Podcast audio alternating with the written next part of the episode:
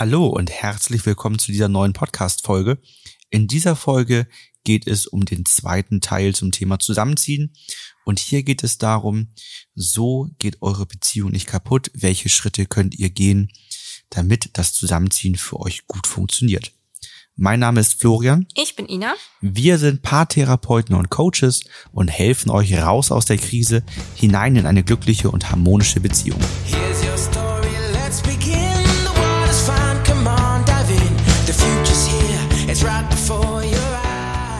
Wenn man zusammenzieht, dann läutet das für viele Paare so die nächste Phase der Beziehung ein.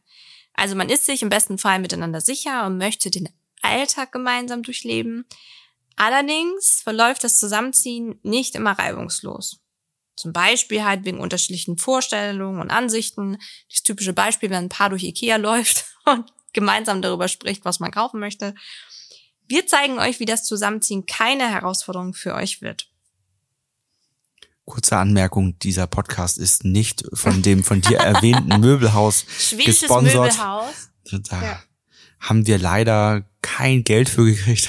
Aber ich glaube, würden wir Karten im schwedischen Möbelhaus verteilen, wären wir nicht äh, am schlechtesten Ort dafür. Also ich glaube, so ein typischer Samstagnachmittag bei Ikea, am besten Fall noch mit einem Kind, einem Kleinkind.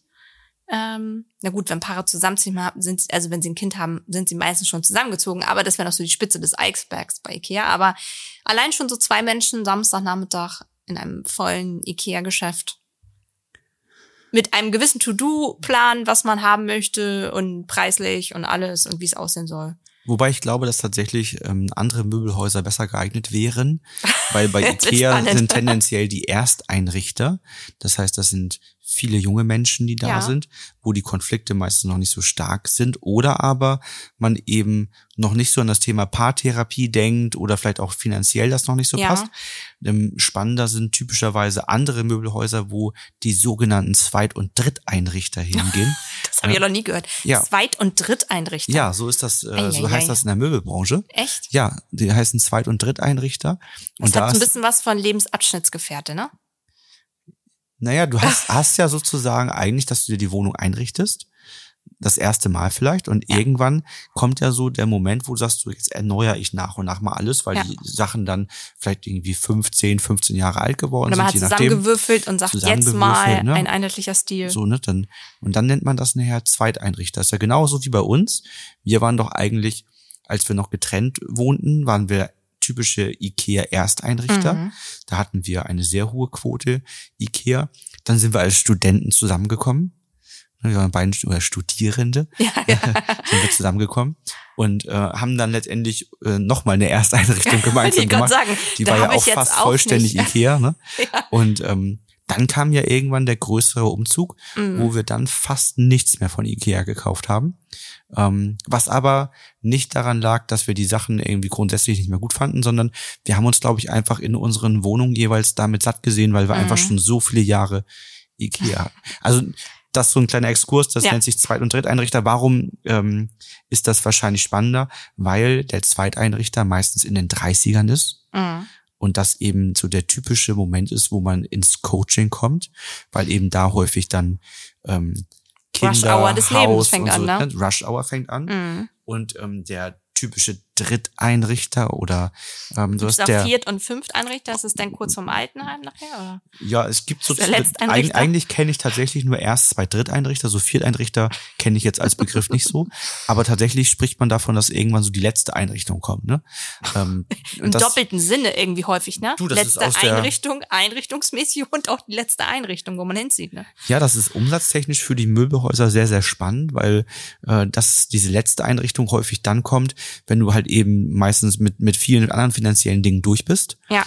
und äh, eben auch die finanzielle Kaufkraft hast und zusätzlich dann noch eben dieser Faktor hinzukommt, das wird wahrscheinlich das letzte Sofa sein und da gönnt man sich nochmal richtig was. Du Ne? bist tief drin in der Ich Möbelbranche. bin tief ich drin in der merke, ja. Möbelbranche und da ist es dann eben so, dass da ja auch häufig Konflikte möglich sind. Ne? Weil überleg dir mal, ähm, wenn da schon Konflikte vorher sind und so dann, dann das ist das letzte Sofa, was man sich gemeinsam kauft, dann musst du natürlich dann Darüber auch, möchte ich eigentlich Ja, jetzt das mal nicht nachdenken. Nein, wir sind ja auch noch Ich bin ja, ich bin ja jetzt noch 35, ne?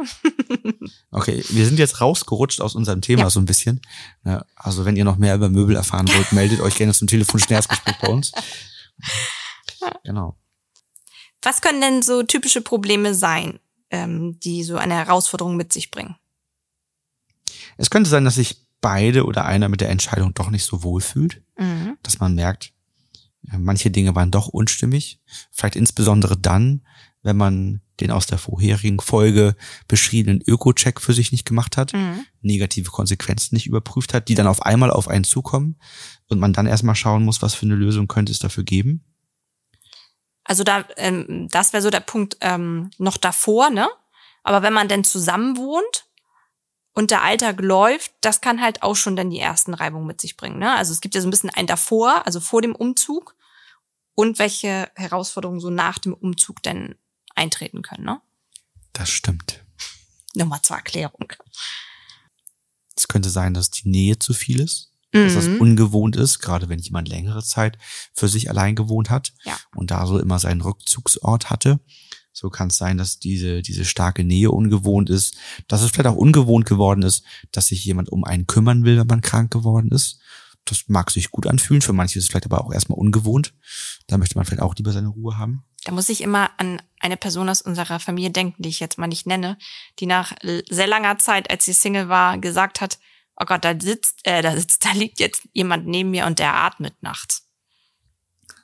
Also, das ist einem eigentlich klar, aber es ist natürlich irgendwie so dauerhaft, wenn du jemanden hast, der stark atmet, schnarcht. Jetzt hast du vielleicht mal eine Nacht so oder kennst ein, zwei Nächte, äh, wenn die Person mal bei dir so übernachtet, aber im Alltag regelmäßig ist das natürlich was anderes. Ja, ist einfach ungewohnt, dass sich Ja. da dann jemand bewegt sich, bewegt der, und so ne? weiter. Ja. Ne? Und vielleicht auch seine eigenen Dinge hat. Der, vielleicht geht er dann nachts mal auf Toilette oder was auch immer. Ne? Also ähm, was halt so passiert. Ne? Auf wen war das denn jetzt bezogen? ja, genau. Dadurch können sich dann entsprechend die Konflikte häufen. Also ähm, das kann ja auch eine Gereiztheit machen. Ne, wenn man sich jetzt vorstellt, man wacht morgens auf und ist irgendwie nicht so erholt wie sonst, kann vielleicht ungünstig sein. Und damit die Beziehung auf die Probe stellen. Vielleicht nicht genau dieser Fall, aber so im Gesamten kann es eben sein, dass man sich überlegt, war das so die richtige Entscheidung und warum ist das auf einmal so schwer? Die Situation ist einfach sehr angespannt. Ich glaube, weil das ja auch dann den Alltag betrifft. Ne? Also man hat viele Gedanken, Vorstellungen gehabt, wie ist das so, zusammen zu wohnen. Man hat das dann gemacht und wenn das dann so vollzogen ist, dass dann einfach auch so eine gewisse Spannung vielleicht in der Luft liegt, weil man ja den, den Alltag dann jetzt kennengelernt hat und vielleicht auch sich die Frage stellt, oh Gott, ähm, geht das jetzt so die nächsten Jahre so weiter? Bleibt das jetzt so? Vielleicht vorher doch ganz schön gewesen, alleine zu sein. Ja, in unserem Blogbeitrag Zusammenziehen mit dem Partner in der Beziehung, so meistert ihr den neuen Lebensabschnitt, habt ihr auch nochmal detailliertere Infos dazu und könnt euch dazu näher informieren, wenn das ein Thema ist, was euch betrifft. Ansonsten könnt ihr euch natürlich wie immer bei uns zum telefonischen Erstgespräch melden. Wir wollen uns mal mit euch einige Lösungsansätze anschauen und haben uns dazu sechs Schritte überlegt. Ich muss gerade noch mal gucken, warum der erste Schritt null ist, aber ähm, also wir haben fünf offizielle Schritte und einen Schritt null. Sehr spannend. Ja. Ähm, Schritt null ist Termin für Gespräch vereinbaren, harmonische Atmosphäre schaffen und sich Zeit nehmen.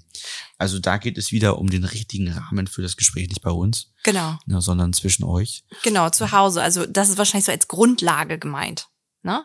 Also da haben wir uns das da wahrscheinlich dabei gedacht, dass man erstmal so eine Grundlage machen muss, dass man erstmal eine Grundlage erstellt, damit überhaupt die nächsten Schritte durchgeführt werden können. Das ist Also, immer schön, ne, wenn man so ein Skript hat und erstmal selber überlegt, was man sich dabei gedacht hat. Ne? Ja. aber das ist doch du- durchaus logisch, ne? dass man ähm, sich bewusst dafür Zeit nimmt und das natürlich auch in einer Atmosphäre macht, wo sich das gut anfühlt. was ja immer so der, der Start letztendlich für jedes wichtige Gespräch ist, ob ich eine Verletzung lösen möchte, eine wichtige Entscheidung treffen möchte, Feedback geben möchte, dass ich erstmal den richtigen Rahmen herstelle und schaue, dass die Bereitschaft da ist. Also kein Tür- und Angelgespräch ist eigentlich damit gemeint. Dann geht es im ersten Schritt darum, die Themen finden, die aktuell belastend sind. Also einfach zu schauen, welche Aspekte fühlen sich aktuell für die Beziehung hinderlich an und dann zu gucken, wie kann man die auf die förderliche Seite bringen. Das ist ja eigentlich Mhm. unser Ziel, ne, dass man Dinge hat, die jetzt sich vielleicht noch hinderlich anfühlen und schaut, wie können die sich förderlich für die Beziehung anfühlen oder zumindest neutral. Schritt zwei. Zweiter Schritt wäre dann mal zu schauen, wann war es mal gut? Also ist es schon die ganze Zeit so, seitdem man zusammen wohnt, oder war es die ersten ein, zwei Tage noch gut und dann ist irgendwie was passiert? Ähm, weil irgendwann, sagen wir immer so, ist ein Stein ins Rollen gekommen. Und den geht es zu finden, weil das ist die Ursache. Das kann auch sein, dass die Ursache vorher liegt. Also da wäre wieder die Frage, war die Entscheidung des Zusammenziehens wirklich stimmig? Oder ist einer vielleicht so einen faulen Kompromiss eingegangen, traute sich sein Bedürfnis nicht klar hervorzubringen und hat dann zum Schluss sich überreden lassen, was auch immer. Das kann also ja auch davor sein. Aber einfach mal zu schauen auf der Beziehungslese, wann war es mal gut? Also wann gab es diese Probleme in der Partnerschaft noch nicht? Schritt drei ist, seid ihr beide ausgeglichen kraftvoll genug? Was meinen wir damit? Also die Frage ist, bringt jemand von euch Prägungen, Themen, Sorgen, Ängste, irgendetwas aus vorherigen Beziehungen mit, ähm, was, was jetzt in der aktuellen Beziehung sich als hinderlich erweist? Also irgendwelche Prägungen, Vorerfahrungen, die sich jetzt bemerkbar machen, die vielleicht durch das Zusammenziehen, durch ähm, euren Partner, eure Partnerin jetzt vermehrt angetriggert werden und wo ihr merkt, da ist etwas, was gar nicht in diese Beziehung hineingehört, aber was trotzdem für diese Beziehung sich nicht gut anfühlt. Schritt Nummer vier wäre jetzt einmal auf seine Sprache zu achten. Also wir nennen das mal so ein bisschen sprachlich richtig zu kommunizieren.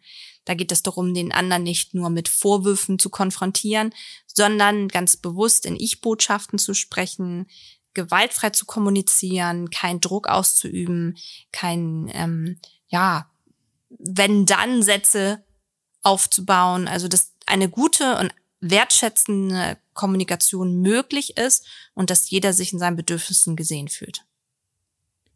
Und der letzte Schritt ist dann neue Energie erhalten und Prozesse für die übrigen Systemgesetzverletzungen wieder durchspielen. Also, dass man das dann eben auch für die anderen Verletzungen, die da sind, für die anderen Themen sich genauer anschaut und ja, so Verletzung für Verletzung löst, damit man eben auch nicht in ähm, ja stärkeres Leid hineinkommt, in ein ähm, Leid, was sich über die Zeit aufbaut, ähm, so dass man Gefahr läuft, in das Thema der Podcast-Folge von vor zwei Wochen zu rutschen, nämlich dass sich stärkeres Leid aufbaut und irgendwann die Trennung nur noch der einzige Ausweg ist. Dafür ist es wichtig, schon gleich am Anfang der Beziehung ähm, die Systemgesetzverletzung richtig zu lösen. Wir haben eigentlich auch schon einen anderen Podcast, wo wir es nochmal genauer beschreiben, auch wie man Systemgesetzverletzungen löst. Ähm, ist das, glaube ich, auch in dem 5x5 Videokurs? Genau, da heißt das Thema Genau. richtig entschuldigen. Ja. Wir haben aber auch nochmal, wie man Feedback gibt ähm, und das Ganze stimmig rüberbringt, genauso wie auch den Öko-Check ähm, haben wir auch in dem 5x5-Kurs. Wo Den- findet man den denn? Den findet man bei uns auf der Website ganz unten im Footer, so heißt der letzte Bereich der Website. Da steht kostenloser Videokurs. Aber ich hoffe, dass er auch in dieser Podcast-Folge in den Show Notes verlinkt ist, denn das soll eigentlich immer der Fall sein. ähm, da müsstet ihr ihn auch finden können. Ja. Ansonsten in jedem Blogbeitrag von uns ist der auch noch zusätzlich verlinkt. Da ist immer so ein größerer Banner drin, ähm, wo drin steht kostenloser Kurs von uns, fünf Videos und dann könnt ihr euch dort anmelden mit eurer E-Mail-Adresse und eurem Namen und dann bekommt ihr in fünf aufeinanderfolgenden Tagen fünf E-Mails mit fünf Videos von uns und da sind genau diese drin mit den fünf Sprachen der Liebe noch als Ergänzung und noch einem weiteren Thema. Also man bekommt eine E-Mail pro Tag. Genau. Genau, fünf. Ich hab, hätte auch falsch verstehen können. gell? Nein. An fünf aufeinanderfolgenden Tagen fünf E-Mails wäre ein bisschen viel. Nein, nein. Man bekommt eine E-Mail Ja. pro Tag ähm, an fünf Tagen und ist danach auch automatisch in unserem Newsletter angemeldet, der jeden Sonntag zu euch kommt, wo wir einmal ähm, euch schon mal anteasern, was die nächsten Podcast-Folgen sind und so weiter und so weiter. Aber wenn ihr natürlich sagt, ähm, der 5x5-Kurs, der war spannend für mich, aber ich habe keine Lust, ständig von euch E-Mails zu bekommen, dann ist es ein Klick und ihr seid wieder abgemeldet und bekommt keine weiteren E-Mails mehr von uns. Ansonsten, wenn ihr euch gerne Unterstützung wünscht bei diesem Thema oder allgemein bei dem Thema Systemgesetzverletzung auflösen, um wieder emotional stark miteinander verbunden zu sein, meldet euch gerne bei uns zum Erstgespräch und wir hören uns dann in der nächsten Folge wieder. Bis bald. Bis dann.